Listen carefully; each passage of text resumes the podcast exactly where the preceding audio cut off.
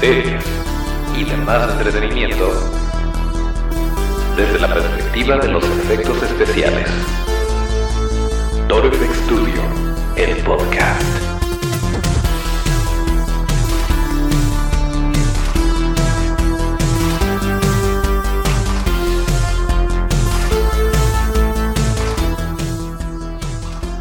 Pues así es, ya estamos de vuelta nuevamente en un episodio más de Torfex Studio, el podcast, el lugar donde hablamos de cine, series y demás entretenimiento desde la perspectiva de los efectos especiales de maquillaje. Acuérdense de nuestras redes que son arroba Studio, esto es arroba torfxstu, D-I-O. Yo soy Toncho Ábalos y aquí mero arrancamos con el episodio número 68. Ya 68 episodios en este bonito podcast. Nuevamente muchas gracias por, por comentarnos, por mandarnos su retroalimentación, por estarnos escuchando. Acuérdense que eh, subimos un episodio nuevo cada martes y cada viernes a todas las plataformas más conocidas de podcast, como lo es eh, Spotify, Apple Podcast, Evox. Eh, estamos en, de hecho, estamos en muchos otros que ni siquiera conocemos, pero ahí estamos y obviamente en nuestra casa que es Anchor. Y además de todo esto, estamos subiendo también un video que acompaña este bonito podcast a través de YouTube y ahí les eh, ponemos algunas imágenes adicionales y cosas que les podrían resultar eh, interesantes y que acompañan lo que aquí se platica. Aunque el, eh, bueno, el episodio del martes lo acabamos de subir a YouTube, pero bueno, a veces se complica un poquito por temas de edición, pero ya estamos aquí. Y antes de entrar con las con la información que tenemos para el día de hoy, me gustaría iniciar la cortinilla y acuérdense que esa es otro, otra dinámica interesante que tenemos aquí, que es si sale o no la cortinilla, pero vamos a ver, yo creo que sí.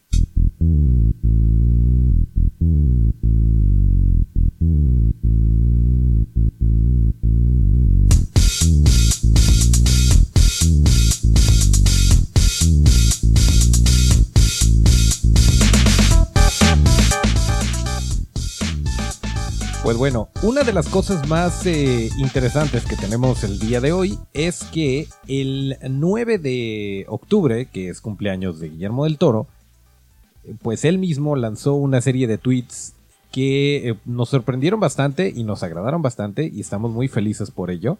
Y eh, se los voy a, les voy a explicar más o menos por si no se enteraron, que seguramente sí. lo primero que dice es que fue una serie de tres tweets y lo primero que dice es que ya era 9 de octubre en Toronto y que por lo tanto ya había cumplido sus 55 años y que eh, había pedido como pedido y recibido eh, como regalo de cumpleaños que se extendiera la, exposición de En Casa con mis monstruos aquí en Guadalajara.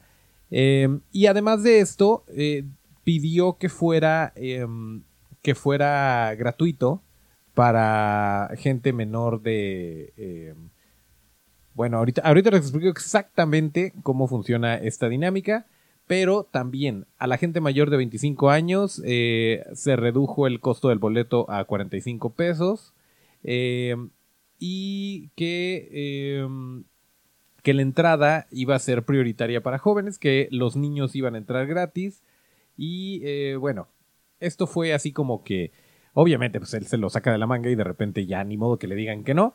Que bueno, le agradecemos mucho que, sea así. Eh, pero les explico ya más a detalle, porque bueno, eh, la mayoría de la gente nos fuimos con la finta con, los tweets que salieron y vimos lo que había dicho y pues ahí quedó, ¿no? Pero no es hasta que el Musa eh, emite un comunicado y explica exactamente cómo está el rollo que, que, ya podemos em, pues a ver la información completa y dice eh, que a partir del domingo 10 de perdón, 13 de octubre, o sea, este domingo, eh, de las 10 de la noche a las 6 de la tarde, la taquilla abre la entrega de boletos para, para menores de 25 años y necesitan, eh, por ejemplo, si tú, si la persona que vas a llevar o tú tienes entre 3 y 17 años, tienes que llevar una copia eh, de, tu acta de nacimiento. Si este, tienes de 18 a 25 años, hay que llevar una, la INE o tu identificación o tu pasaporte. Y eh, los niños y adolescentes de entre 3 y 15 años tienen que llevar un adulto. Y bueno, pues ese, ese boleto gratuito va a ser solamente para el niño. Eh, ahora, si el adulto tiene 25 años o más, es necesario comprar el boleto con costo especial de, de 45 pesos, que eso está súper bien. Eh, y está limitado a 650 boletos gratuitos por día que solamente se entregan en taquilla. Y eh, los boletos con costo especial, que estos sí van a estar disponibles para todo el público, van a estar disponibles en las taquillas a partir de las 10 de la mañana, el 13 de octubre, que es el, este domingo, y, em, y en Ticketmaster también eh, a partir de las 12 eh, de la tarde del 13 de octubre. Entonces, bueno, pues esta es una gran noticia que nos, que nos llena de alegría y también esto del costo especial por día está limitado a mil boletos. Que miren, por un lado está muy bien porque seguramente mucha gente oportunista compró o, o, está revendiendo, no sé, ojalá que no. Yo no me he enterado de que haya sucedido, pero ya sabemos que nunca falta el gandaya, eh, pero esperamos que esto no sea la verdad, que, que, no sea el caso en esta situación. Pero bueno, el caso es que, eh, pues si te quedaste sin boletos y no alcanzaste a ir, pues ahí tienes una gran oportunidad para visitar. Y si ya fuiste, pues puedes volver a ir. Quien ha ido no me dejará mentir y sabe que una visita no es suficiente para, para poder eh, apreciar todo lo que todo lo que hay aquí. Y bueno, en fin. El caso es que esto es lo que, lo que sabemos. Ya no hay otros descuentos aplicables a partir del día, del día 13, más que estos que, de los que hablamos. Y eh, pues bueno, qué buena onda que, que, se haya extendido una semana más esto de En casa con mis monstruos. De verdad, no se la piensen. Si tienen oportunidad, láncense a, la exposición. Vale muchísimo la pena. Yo no estoy seguro si un niño de 3 años eh, lo puede aguantar. De hecho, eh, no, no he llevado a Tonchito, pero me lo está pidiendo y yo creo que eso es un gran indicador. Pero bueno, el caso es que sí hay que caminar mucho, sí son como dos horas y media de recorrido. Y, bueno, pues está, está pesadito para alguien que no disfruta de esto. Pero eh, pues si a ustedes les gusta esto, y es muy probable porque están aquí en este bonito podcast, seguramente lo van a disfrutar. Y em, pues bueno, continuando con las noticias que tenemos para el día de hoy, ¿Se acuerdan que habíamos hablado de la película de El Camino de Breaking Bad? Esta película que pues es una secuela, bueno, no necesariamente una secuela porque la otra fue serie, pero es una continuación, está dentro del universo de Breaking Bad y donde el estelar, el estelar es Jesse Pinkman, eh, interpretado por Aaron Paul. Pues eh, desde la medianoche del día de hoy ya está disponible eh, esta película de la que, bueno, les hablamos un poquito cuando salió el trailer. Fue demasiado rápido entre que se confirmó y entre que sacaron el trailer y entre que ya está disponible. Así que, eh, pues bueno, no tenemos gran información, no la hemos visto, pero esa es una muy buena tarea para este fin de semana. Que nos pongamos a, que nos echemos el clavado en Netflix y busquemos El Camino, una película de Breaking Bad y pues va a estar muy padre que la podamos ver y la podamos comentar después. Eh, lo que sí chequé es que dura dos horas y dos minutos. Está más o menos larguita la película, pero bueno, ya sabemos la calidad a la que nos tiene acostumbrados Breaking Bad, así que estoy seguro que eh, le va a ir bien. Ojalá y sí. Eh, miren, a mí me gusta Better Call Saul, hay a quien no, pero bueno, el hecho de que esté Aaron Paul ya es como que garantía de que va a haber al menos un buen actor ahí y más todo lo que se agregue, ¿no? Más como esté escrita, como esté dirigida, etcétera, etcétera. Así que esperemos que le vaya muy bien a esta eh, película de El Camino, una película de Breaking Bad. Y otra cosa es en una plataforma a la que todavía no tenemos acceso, pero que de repente aparece en Netflix, es la segunda temporada de Titans. Ya les habíamos hablado que pues al parecer le está yendo bien y todavía está, todavía se está eh, transmitiendo por DC Universe, eh, no ha terminado y está teniendo críticas positivas. Pero pasó algo muy chistoso que bueno, ya no nos va a tocar y no nos hubiera tocado aunque tuviéramos la plataforma porque esta votación solo aplica para Estados Unidos. Pero en, eh, por allá del 1988 estuvo una, bueno, estaba eh, la corrida de, cómics de Batman y hubo un punto en el que dieron unos teléfonos para que los lectores decidieran si Jason Todd que en ese entonces había tomado el papel de Robin, vivía o moría dentro del arco de A Death in the Family o Una muerte en la familia. Y, eh, y pues la gente respondió y entonces los fans decidieron el futuro de Jason Todd. En este momento, según... Y bueno, ahí les va un pequeño spoiler porque pues no, no es... Bueno, sí, yo diría que sí es spoiler. El caso es que, eh, según la trama, que no he visto, pero según la trama de esta segunda temporada de Titans, eh, Jason Todd fue secuestrado por Deathstroke y eh, pues hay una situación en la que terminó como que mal y no se sabe si Jason Todd sobrevivió o no. Y es aquí donde lanzan la encuesta para los usuarios de DC Universe para que ellos decidan nuevamente si Jason Todd vive o muere. Y esto está, pues está padre, está interesante que hagan como que este, esta referencia a lo que hicieron en el 88. Y eh, pues ojalá y si nos la manden, digo, aunque ya no nos toque votar, ojalá y la mandaran para Netflix porque pues sí, yo sí la disfruté mucho y se ve que viene con todo. Y aparte está eh, este Jorah Mormont en Game of Thrones, ahorita me ayuda Otto a, poner el nombre, que va a estar en, eh, en el papel de Bruce Wayne y bueno, por lo que vi en el tráiler le queda muy bien, que bueno, es todo a lo que tenemos acceso en este momento, que por cierto les vamos a compartir por ahí el, el tráiler de la segunda temporada de Titans, pero bueno, ojalá y en algún momento sea Amazon, sea Netflix, sea quien sea, eh, adquiera los derechos de transmisión de Titans y que podamos ver la temporada 2 y que esto no pase en 2045, sino que sea más bien pronto.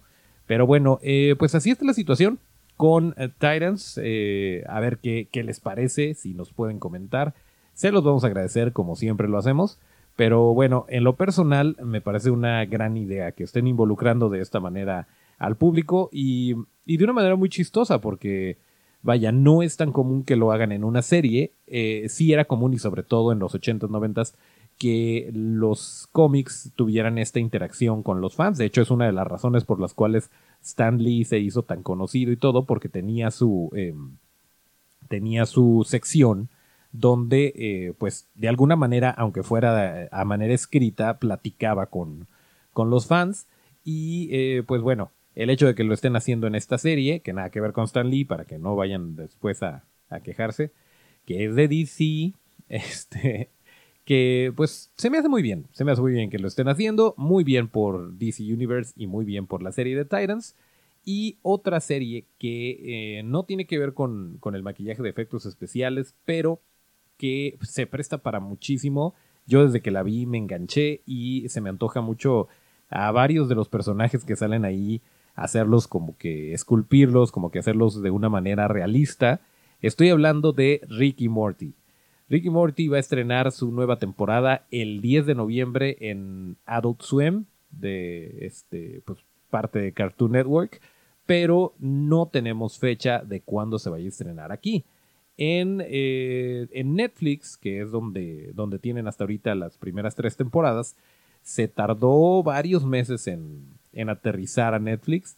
Y bueno, pues esperemos que esto no le pase a la temporada 4 porque la verdad no nos la queremos perder y se ve muy buena, muy interesante. Eh, y como saben, pues es un humor muy irreverente pero a la vez muy inteligente eh, con criaturas bastante bizarras pero vaya, yo creo que es una genialidad que va mucho más allá de la superficie. De alguna manera como Bojack Horseman, nada que ver una con la otra, pero eh, Bojack Horseman toca temas de repente muy profundos y muy fuertes eh, y se dan esta libertad gracias a que lo que estás viendo pues es un caballo que habla, que su agente y amiga es un gato que habla y bueno, como que esto de alguna forma suaviza eh, lo que se está tratando y pienso que Ricky Morty con todo y los la irreverencia y los chistes escatológicos y todo esto, de repente sí tocan temas muy interesantes y bueno, Justin Roiland y, Dan Harmon son unos genios y, claramente saben cómo combinar esto. Eh, por cierto, si no han visto Ricky Morty eh, y son mayores de edad, échense la vuelta por Netflix y seguramente les va a gustar. Eh, pero bueno, antes de decirles otra cosa muy interesante que está pasando y que va a pasar y que les vamos a recomendar también, permítanme tomarle un poquito a mi café y volvemos. Así que sin cortar.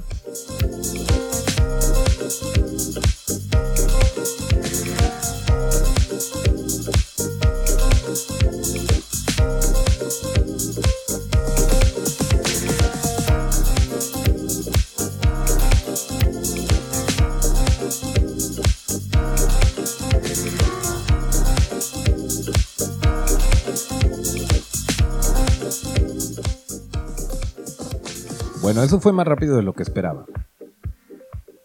Eh, sí, ya les, eh, les tenemos un notición que seguramente ya se, ya se enteraron, pero por si no ha sido así, eh, les vamos a les vamos a platicar primero de una recomendación que les tenemos para este fin de semana, además de que se echen la vuelta para ver el camino de eh, de Netflix, esta continuación de Breaking Bad, de la que acabamos de hablar hace unos segundos. Eh, les recomendamos mucho que si tienen oportunidad vean Sin City, esta película de 2005 dirigida por Robert Rodríguez, basada en eh, esta serie de, cómics o novelas gráficas, más bien, no sé, habrá que preguntarle al tío Gantús. pero bueno, de esto, este trabajo de Frank Miller, que por cierto también es impresionante, es una obra maestra, el eh, Sin City en general. Pero bueno, llega el momento en 2005 de que Robert Rodríguez decide hacer esta, esta adaptación, que dice que no es, no es tanto una adaptación que más bien funcionaría como una traducción del trabajo de Frank Miller. Y, em, y originalmente, de hecho, hizo un, eh, el pequeño corto que es eh, que es la, lo que abre la película, que se llama, que está basado en The Customer is Always Right. Y, em, y no tenía los derechos y no, no había firmado con nadie. Grabó esto rapidísimo para mostrárselo a Frank Miller y para decirle, mira, sí se puede hacer, mira todas las posibilidades que podemos hacer con tu trabajo si nos aventamos eh, a hacer la película. Y bueno, con esto fue convenciendo mucha gente. De verdad, esa película no tiene em, vaya, tiene demasiadas cosas buenas que se pueden rescatar. Eh, está basado en ciertas, eh, aunque de repente combina cositas, pero principalmente está basado en tres historias de, Frank Miller, que es eh, The Hard Goodbye, That Yellow Bastard y, y The Customer's Always Right, que es la... ah, no, y The Big Fat Kill. Entonces sería como que la despedida fuerte, la despedida dura, eh, la Gran Matanza y ese bastardo amarillo. Sé que ese bastardo amarillo sí lo tradujeron así porque lo he visto en físico, los demás no, pero, em, pero bueno, el caso es que está basado en estas historias y vaya, ¿por dónde empiezo? Está la actuación de Benicio del Toro, que es impresionante, que de hecho también tiene muchísimo maquillaje de efectos especiales, aunque no parezca aunque la gran mayoría haya sido filmada en, green screen, sí se construyeron un par de sets, pero el 99% de la película está firmado con, con pantalla verde y bueno, tenían que darle esta estética, se entiende todos los recursos que se tuvieron que utilizar y que Robert Rodríguez explotó a partir de lo que había aprendido trabajando en Spy Kids y cosas así. Y em, pues bueno, les decía, Benicio del Toro lo elige Robert Rodríguez y dice sí, lo vio con su pelo largo em, y, dijo sí, este, este cuate me puede funcionar, que originalmente había pensado en Johnny Depp, pero bueno, termina quedándoselo Benicio del Toro y le dice, em, le dice no te cortes el pelo, ahí te va el cotorreo y le mandó ese cortito que ya había filmado y le mandó em, el, paquetito de cómics de, de Sin City y estuvo súper dentro de Benicio del Toro, pero pese a que sí se parecía al personaje, dijo, ¿sabes qué? Yo quiero, eh, quiero parecerme más. Necesito maquillaje, necesito que me pongan una nariz, necesito... Y fue tan sutil y tan genial el trabajo de, de KNB, de quien hablamos seguido aquí, em, que a mucha gente se le, le, pasó por alto que no se ve así Benicio del Toro, no es así Benicio del Toro. Y pues obviamente eh, eh, Mickey Rourke con, con el papel de, de, Marv estuvo impresionante y, pues ese sí, sí tuvo bastantes alteraciones, pero ya lo traía, o sea, realmente era para darle este perfil, para darle esta silueta y que se viera creíble, porque los dibujos de Frank Miller son una cosa y eh, el, el eh, traducirlo a la vida real a partir de un dibujo, pues es, es difícil en una criatura. Ahora imagínense en una persona, en un en una persona que se tiene que ver creíble y que tienes que eh, comprar el personaje de que es así en la vida real, pues sí tiene, sí tiene bastante mérito el, haberlo hecho de esta manera. Eh, y bueno, esa es otra, o sea, la actuación de, Mickey Rourke está increíble. Eh, creo que es una de mis favoritas en la película. Incluso Elijah Wood, que no habla, lo hace genial. Está Bruce Willis. Eh, Bruce Willis lo hizo también. Eh, es un Hartigan excelente. Eh, y bueno, pues tenemos por ahí también a, Jessica Alba. Tenemos a Brittany Murphy en uno de sus últimos papeles.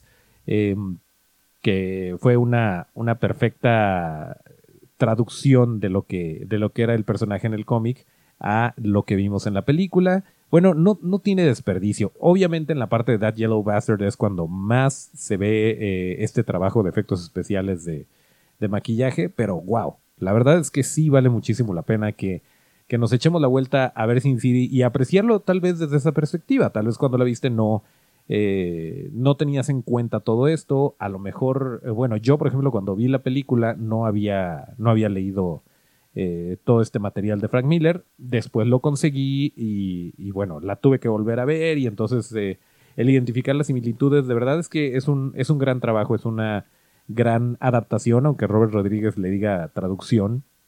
Está muy, muy bien hecha y es una gran recomendación que les tenemos para este fin de semana. Y bueno, ¿por qué viene todo esto al caso? ¿Por qué estamos hablando de Sin City? Bueno, en primera porque eh, tuve una plática con, un amigo esta semana y me acordé de Sin City y dije, sí, claro, es una, es una muy buena recomendación, tiene muy buenas cosas y a lo mejor ya me había pasado por encima del radar eh, el recordarla, que de repente pues sí, sí pasa mucho con toda la oferta que hay, pero todo esto viene porque Frank Miller, el creador de Sin City y de muchas otras obras, eh, uno de los mejores eh, trabajos de Batman también. Eh, échense el The Dark Knight Returns o El Caballero de la Noche Regresa, que también es de Frank Miller y está muy, muy bonito. Y bueno, chequen todo lo que ha hecho Frank Miller si no están clavos en el mundo del cómic. Incluso si no les gusta normalmente el rollo de los cómics, compren de repente sus, sus historias. por ahí ha tenido algunas de su propia autoría y bueno, eh, lean Sin City. Lean Sin City y con eso se van a convencer para que puedan investigar un poquito más. Pero bueno, ese es el punto, que viene a Guadalajara en el marco de la Feria Internacional del Libro. Viene Frank Miller a Guadalajara a dar una conferencia, a presentar un libro, a, bueno, a estar aquí. Eh, no han dicho si va a haber meet and greet o si va a haber fotos o si va a haber autógrafos. Probablemente no. Probablemente viene a dar su plática y se va. Eh, tomemos en cuenta que la Feria Internacional del Libro es enorme, que tiene un montón de, invitados, eventos, conferencias, etcétera, y que seguramente el señor Frank Miller anda en muchos otros rollos y el hecho de que venga pues ya es ventaja, pero esto va a suceder el 5 de diciembre a las 12 de la tarde en el foro Juan Rulfo. Em, y seguramente es parte del Encuentro Internacional de Caricatura e Historieta. Y eh, pues nos da muchísimo gusto. Nos da muchísimo gusto que eh, haya volteado para acá que se lo vayan a traer, que eh, pues no, no es una convención de cómics, no es un lugar donde esperas ver una, una personalidad de este tipo y de este tamaño, porque normalmente pues se traen eh, autores de libros y cosas por el estilo en todo lo demás que es la FIL. Pero en este caso, em, pues que se traigan a, Frank Miller es una, una gran sorpresa. Y si hay firma de autógrafos, y si hay fotos, y si hay más cosas, pues obviamente se los vamos a estar comunicando por aquí para que estén bien al tanto. Pero por lo pronto, pues nos emociona muchísimo que Frank Miller se vaya a echar la vuelta por Guadalajara. Y pues em, ahí está la recomendación para que sepan qué ver este fin de semana. El camino de Breaking Bad y eh, Sin City de Robert Rodríguez. Después hubo una secuela y miren, saben que la película de Sin City y cosas por el estilo las vamos a diseminar en algún momento, vamos a hablar más a detalle de eh, detalles de trivia, de maquillaje, de eh, la producción de la película y todo esto. Pero eh, aquí nada más quería tocarlo por encimita porque esto da para un especial completo. Al igual, Depredador que le estábamos platicando la semana, perdón, el martes, da muchísimo de qué, de qué hablar. Terminator igual, La Mosca. Va a llegar un momento en el que tengamos que dedicarle todo un episodio a alguna de estas películas y entonces hablar ya más a detalle de todo lo que, todo lo que hay detrás de, eh, de la producción y todas las anécdotas y todo esto. Pero, eh, pues bueno, en esta ocasión solamente queríamos hablar de eso por si de repente alguien eh, quería saber más o por si se preguntan por qué no nos clavamos tanto en, en, los detallitos de Sin City, que hay muchísimo material, pues es por esto, es porque queremos hablar de de todo lo demás y no aburrirlo solamente con, un tema o no clavarnos en ese tema porque de repente se nos van las noticias y ya no, ya no es momento de hablar de ellas la próxima semana y bueno, nos ha pasado así con varias notas, pero el caso es estar en contacto con, ustedes, amigos efexeros, y estar hablando de todos estos temas que nos interesan y nos apasionan. Y em, pues bueno, dentro de todo esto, no sé si em, tuvieron oportunidad de ver Maniac Cop o Policía Maniático. Es una película de los ochentas que eh, de hecho está muy bien explicada eh, todo, todo el sentir alrededor de Maniac Cop en el canal de Te lo resumo así nomás. Eh, y, bueno, es una, es una película tal cual de terror absurdo. De, cuando surgieron todas esas películas de slashers que era, es un asesino con elementos paranormales que no te vamos a explicar, que no, no vamos a, darle un trasfondo mayor a lo absolutamente necesario, pero te vamos a mostrar muertes en pantalla. Y eh, pues es prácticamente lo que ofrecía eh, Maniac Cop. Y HBO acaba de, acaba de pedir, acaba de ordenar, de, de aprobar que se haga una serie de, de este personaje, de Maniac Cop. Y miren, a grandes rasgos habla de un policía que, muere y, em, y revive de alguna manera y se dedica a matar personas, en específico a mujeres. No sé qué tanto, que bueno, HBO no se caracteriza por hacer productos de baja calidad. Pueden gustarte o no, pero HBO siempre cuida mucho eh, sus producciones originales. Entonces, yo creo que van a tenerle que dar otro giro, van a tenerle que dar alguna otra justificación, no lo sé, pero suena muy interesante, vaya, es algo que nuevamente no, no sabía que necesitábamos, probablemente no necesitábamos, pero en el momento en el que salga seguramente va a ser un hitazo y eh, pues eso está muy bien, está muy bien que estén volteando a ver más al género y que estén eh, tomando estas ideas absurdas y miren, no es necesario, no es necesario que una película o una serie tenga todo el sentido del mundo o que tenga el mejor guion o que tenga las mejores actuaciones incluso. A final de cuentas, si entretiene, si conecta con la audiencia y si está bien hecho, por que no tenga el mejor guion del mundo o no tenga las mejores actuaciones, no quiero decir que, que sea hecho al vapor o que sea hecho sin, eh, sin pasión o sin ganas, eh, simplemente que em, pues hay, hay películas que te ofrecen mucho por un lado artístico, por un lado argumental, por un lado de diálogos, y hay otras que son simplemente para divertir, para entretener, para eh, ver muertes en pantalla, para ver monstruos. Este, y yo creo que yo creo que Maniac Cup muy probablemente cae en esta segunda categoría. Eh, pero bueno, pues esperemos a que HBO dé más detalles acerca de esta serie. Por lo pronto, pues váyanse poniendo al corriente si tienen oportunidad de buscarla por ahí. No estoy seguro si existe en Blu-ray, pero si no, pues busquen en el canal de, te lo resumo así nomás, este, este pequeño resumen de Maniac Cup para que vean más o menos qué era y también ver a dónde lo lleva HBO, porque seguramente no se van a quedar ahí. Seguramente no van a hacer un, eh, un remake nada más con, con efectos actuales y con, y con situaciones actuales, eh, seguramente le darán un giro interesante y pues vamos a esperar, vamos a esperar a ver qué nos muestra. Eh, por cierto, antes de cerrar este bonito podcast, eh, quisiera nuevamente, uno, recordarles que eh, todos los martes y todos los viernes estamos subiendo un episodio nuevo para que si nos acaban de conocer, pues se pongan al corriente y sepan qué esperar los martes y los viernes en todas las plataformas de podcast y también estamos subiendo el video a YouTube. Y por otro lado, que vienen cosas em, muy bonitas. Eh, tuvimos por ahí una entrevista que ya se imaginarán con quién, que ya está grabada, que se está editando, pero para subirla con calmita y que ustedes la disfruten en toda su plenitud, eh, no vamos a decir cuándo sale, pero eh, sepan, sepan que viene una entrevista muy padre, más otras que se están concretando, que todavía no se graban, que todavía no se juntan las agendas, pero pues bueno, nos emociona mucho eh, el que estén, estén en planes todas estas cosas que les vamos a tener. Y em, otra cosa es que eh, se me fue el rollo completamente. Les iba, les iba a dar un notición y se me fue el rollo. Pero bueno, el caso es que sí, eso era. Eh, martes, y, martes y viernes viene, viene una entrevista muy padre. Eh, se están amarrando cosas. Todavía no les podemos decir eso que les dijimos que les íbamos a decir.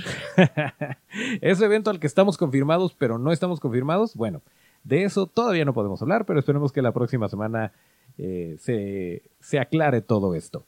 Por lo pronto, pues eh, muchas gracias a todos que nos han estado escuchando, que nos han estado apoyando durante estos 68 episodios ya. Permítanme em, ver cómo consigo nuestro bonito tema para que podamos cerrar para que podamos cerrar el podcast como lo marca la tradición. Eh, de repente se pierden las cosas por aquí, como ven. Eh, pero bueno. Sí, en efecto, se están perdiendo por todos lados. estoy tratando de hacer tiempo, sí, definitivamente. Pero ahora sí, ahí va.